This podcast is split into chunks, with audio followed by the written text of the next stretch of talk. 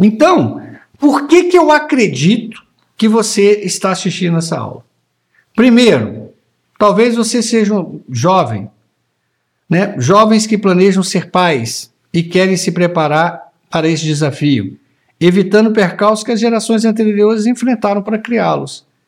Eu costumo dizer, eu tenho 52 anos. Quando eu vou contar a história para os meus filhos, que a única banco de dados que eu tinha em casa era uma enciclopédia chamada Delta, e porque os ricos era Barça, né? A classe média era Delta. A única informação que eu tinha. Gente, não existia informação. A ciência estava rastejando sobre essa questão de. Não existia nem o conceito socioemocional. Então, a geração que nos criou, a geração que, que me criou, e eu vou dizer que talvez a geração toda anterior à minha, os pais não foram preparados. A, a ser pai é um desafio muito grande. Então eu imagino que muitos pais estão aqui nessa busca. Principalmente pais em busca de relacionamento poderoso com uma criança que se torna adolescente e depois adulta.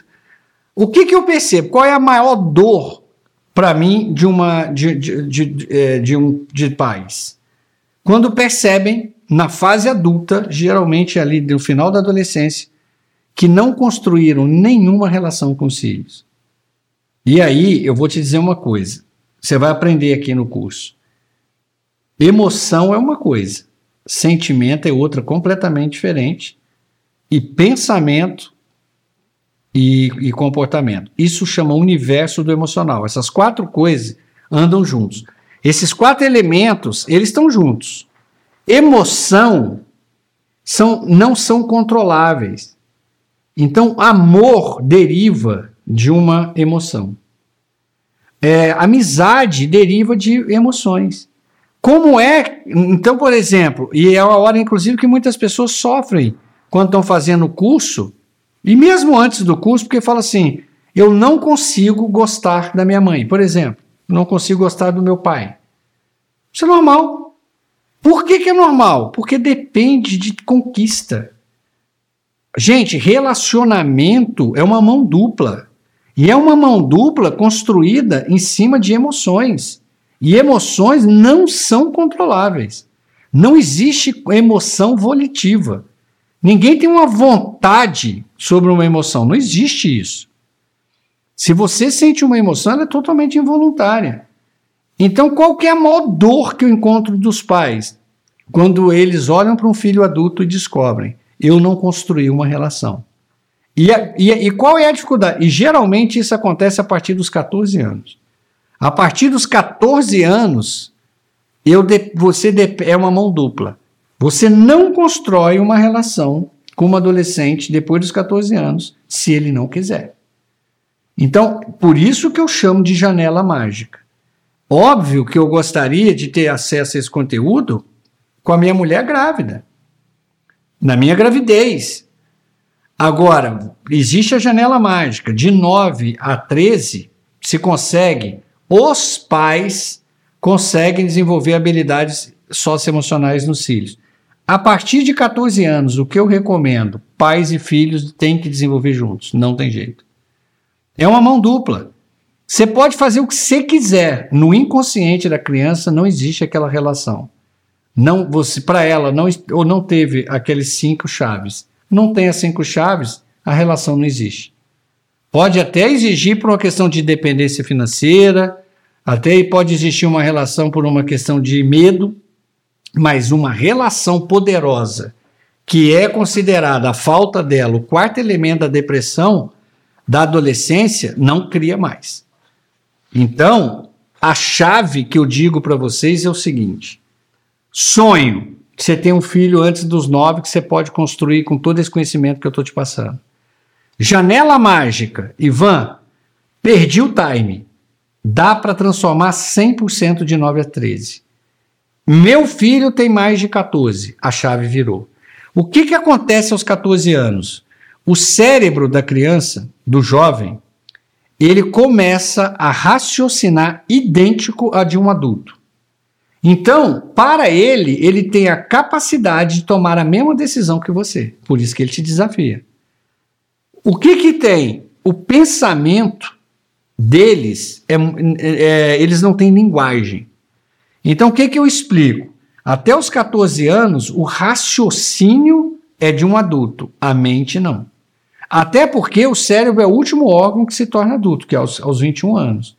Então, enquanto aquela criança ela, ela, ela olha para você, ela olha para você que é pai ou mãe dela e fala: Eu sou que nem você, eu tenho capacidade de assumir minha vida. Ela começa a fazer isso aos 14 anos.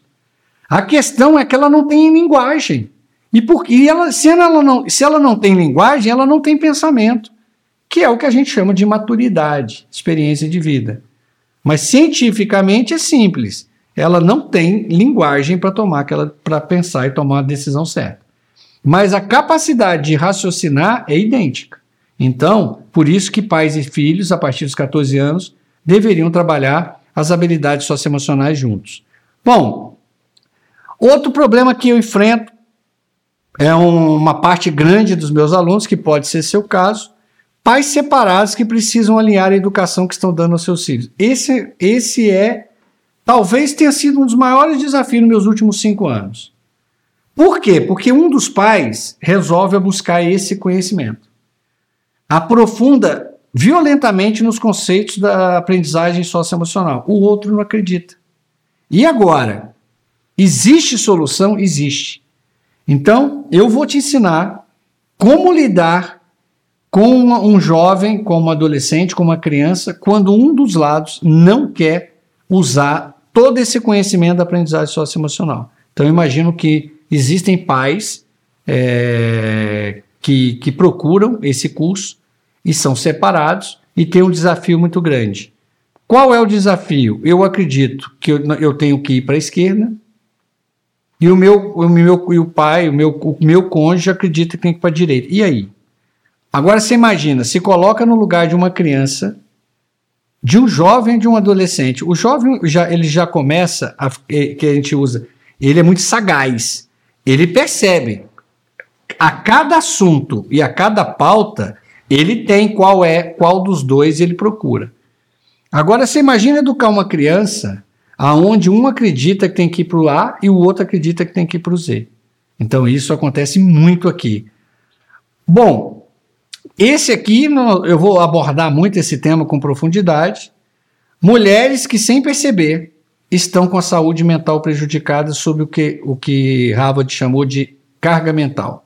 Quando a mente não suporta a pressão social de ser mãe, mulher, esposa, dona de casa e profissional ao mesmo tempo. Por quê? A carga mental é aquilo que eu falei. Esse estudo, é, a Universidade de Harvard está acompanhando 153 países. 153 países. De, eu vou dar uma dica para vocês. Essa publicação é de outubro de 2019. Nesses 153 países, na última década, só um item é, teve uma evolução muito grande: educação. A mulher está tendo acesso a uma formação do mesmo nível com o homem. No caso do Brasil, eu até assustei com esse dado, 57% dos diplomas superiores são de mulheres. E quantos por cento dos cargos de chefia e liderança uma mulher é, tem no Brasil? 29. Então elas detêm 57% da formação, mas só 29% dos cargos que, que elas se formaram para isso. Então, o que está acontecendo? A mulher foi para o mercado com toda a vontade. Só que no inconsciente, e aí nós estamos falando de um inconsciente milenar, de milhões de anos, a mãe é a mãe. A mãe é que está em o, o, o, papel do amor incondicional. Ela tem, muitas vezes, que se cuidar, tem que ter a vida de mulher. Né? Às vezes é casada, tem que e, e, nos modelos mentais de esposa. É a dona da casa, ela que cuida. Então diz que no melhor país, que é a Dinamarca, no melhor país, a mulher hoje, 2019, ela exerce duas vezes mais trabalho invisível que o homem. E eu falei para vocês o que é o trabalho invisível? O trabalho não valorizado, não remunerado e não reconhecido. No melhor país, que é a Dinamarca, o homem trabalha metade, a mulher trabalha o dobro.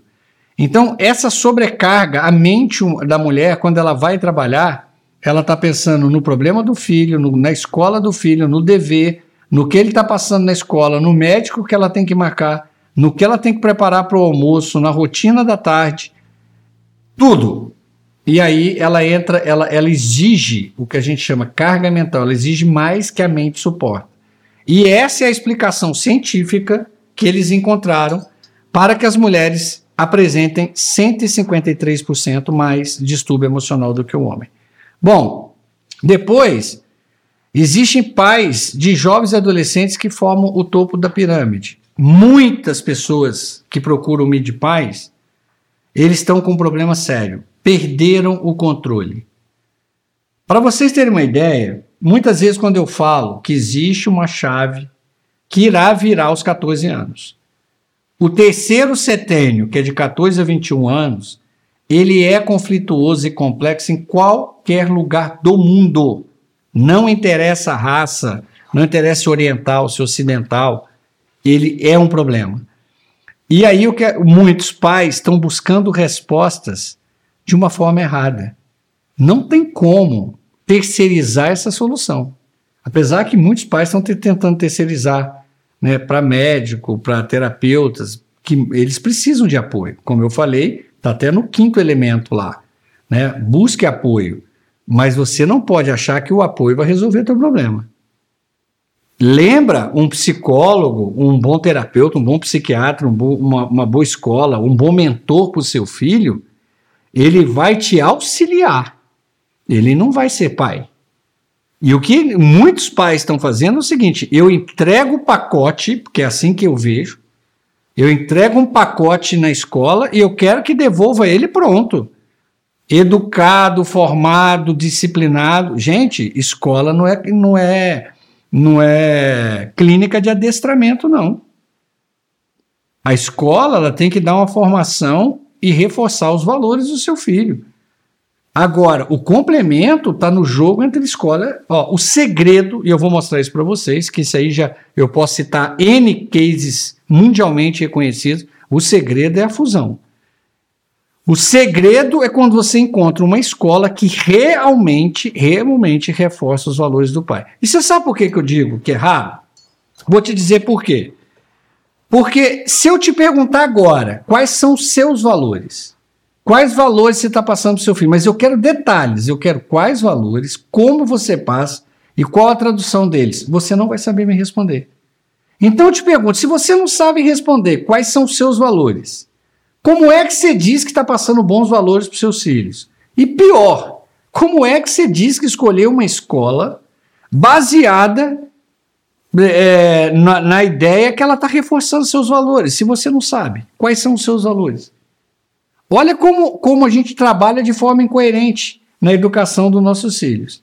A outra coisa, avós, que passaram de um papel de coadjuvante para protagonista na educação dos seus netos. Por quê? Porque até então, até a geração da minha mãe, o trabalho da mulher era esse trabalho ingrato, esse trabalho invisível, não remunerado, esse trabalho que eles falam que no melhor país do mundo, que é a Dinamarca, a mulher faz duas vezes mais que o homem. E, e, então a mulher, ela, ela tinha um papel, uma influência muito grande sobre os filhos. Hoje ela foi ao mercado. Ao ir ao mercado, ela levou com ela inconscientemente a mãe. Então, os avós que antes tinham aquele papel de receber neto, né, do acolher, hoje os avós estão ajudando. E aí, eu, esse é, é para mim uma coisa extremamente boa e ruim. Por quê? Porque os erros que nossos pais cometeram conosco, eles irão cometer com nossos filhos. Não tenho dúvida, não tem como. Né? A mente, Einstein fala uma frase que eu adoro. A mente que te trouxe até esse buraco não vai te tirar daqui. Se a mente que te programou a sua te colocou aqui, como é que você quer que essa mente tire a do seu filho? Então a chance de repetir o processo, e o que eu acho lindo, eu acho bacana, eu vejo direto acontecendo, são avós que procuram o MID Eu acho isso extremamente bacana. E quando eu troco ideias com esses avós, eles falam: eu estou aqui me preparando para ser para os meus netos o que eu não tive oportunidade de ser com meus filhos. E acreditem, eu falo para muitas pessoas: olha, olha, olha o trem da vida para frente. Às vezes você está olhando para trás, cheio de revolta e culpa, o que seus pais te passaram. O que você nunca parou para pensar é que antes deles vieram outros. Isso é uma sequência. E muitas vezes o que eles estão falando é a pura verdade. A palavra mais. É, a palavra-chave aqui é oportunidade. Eu pergunto: será que seus pais tiveram oportunidade de acessar um conhecimento como esse para não errar com você? E olha que, que coisa incrível: muitos deles estão buscando esse conhecimento para te ajudar com seus filhos. Então, esse é o outro caso. E professores e profissionais de educação em busca de dominar o currículo da educação 4.0. Eu vou dizer para vocês, é, eu tenho uma ligação muito forte com a educação. Eu tenho uma visão extremamente otimista. Eu vejo, não que eu tenha uma, uma, uma visão otimista sobre políticas educacionais. Essa eu tenho uma visão extremamente pessimista. Mas eu tenho uma visão otimista sobre a vontade de fazer a escola dar certo, por parte de professores, é, diretores. É, eles, eles, eles são verdadeiros guerreiros. Tem, como toda profissão tem, os seus desvios, mas a massa, o geral, a maioria quer fazer dar certo. A questão é que eles estão recebendo jovens que acessam a informação da quarta revolução industrial e vão assistir o conteúdo que estão preparando eles para o século XIX. Isso não pode dar certo. Esse formato não vai dar certo. Como é que eu mando uma criança super estimulada para a escola, aonde, né, imagina a diferença de uma criança que vê um documentário todo dia e assistir uma aula de um professor ainda de costas. Hoje, né, depois nós passamos pela pandemia, isso ficou claro. Como é que vocês que, é, querem que uma criança tenha interesse em assistir uma aula EAD, uma aula online, do, de, é, tendo a qualidade de som, imagem e conteúdo que ela tem na, no telefone dela, no iPad dela? Então, a, a, o professor, ser professor, se tornou um desafio muito grande. Então, eu vejo muitos guerreiros, muitos professores, muitas é, é, pessoas que lidam com jovens em busca dessa educação 4.0.